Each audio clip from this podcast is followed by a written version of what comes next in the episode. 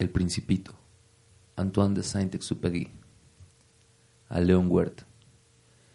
Pido perdón a los niños por haber dedicado este libro a una persona mayor. Tengo una seria excusa.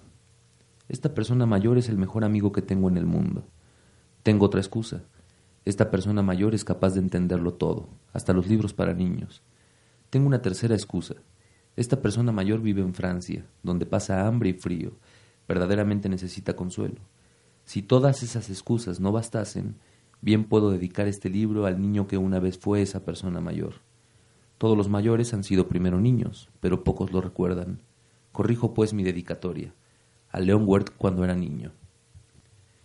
Capítulo 1 Cuando yo tenía seis años, vi en un libro sobre la selva virgen que se titulaba Historias vividas una magnífica lámina. Representaba una serpiente boa que se tragaba a una fiera. En el libro se afirmaba la serpiente boa se traga a su presa entera, sin masticarla. Luego ya no puede moverse y duerme durante los seis meses que dura su digestión.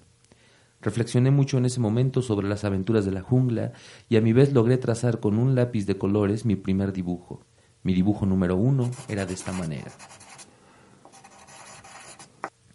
Enseñé mi obra de arte a las personas mayores y les pregunté si mi dibujo les daba miedo.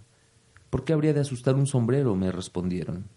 Mi dibujo no representaba un sombrero, representaba una serpiente boa que digiera un elefante. Dibujé entonces el interior de la serpiente boa a fin de que las personas mayores pudieran comprender. Siempre estas personas tienen necesidad de explicaciones. Mi dibujo número dos era así.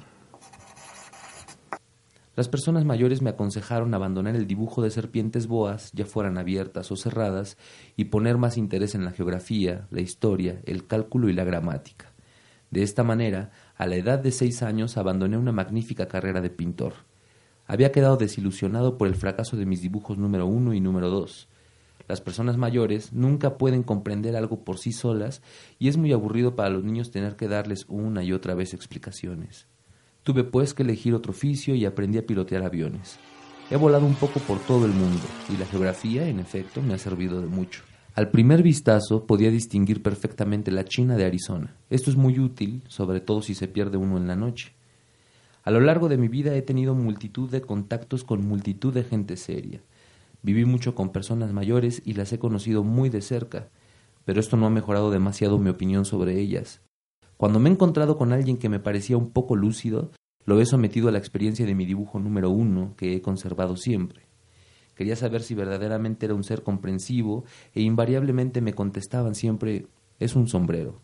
Me abstenía de hablarles de la serpiente boa, de la selva virgen y de las estrellas.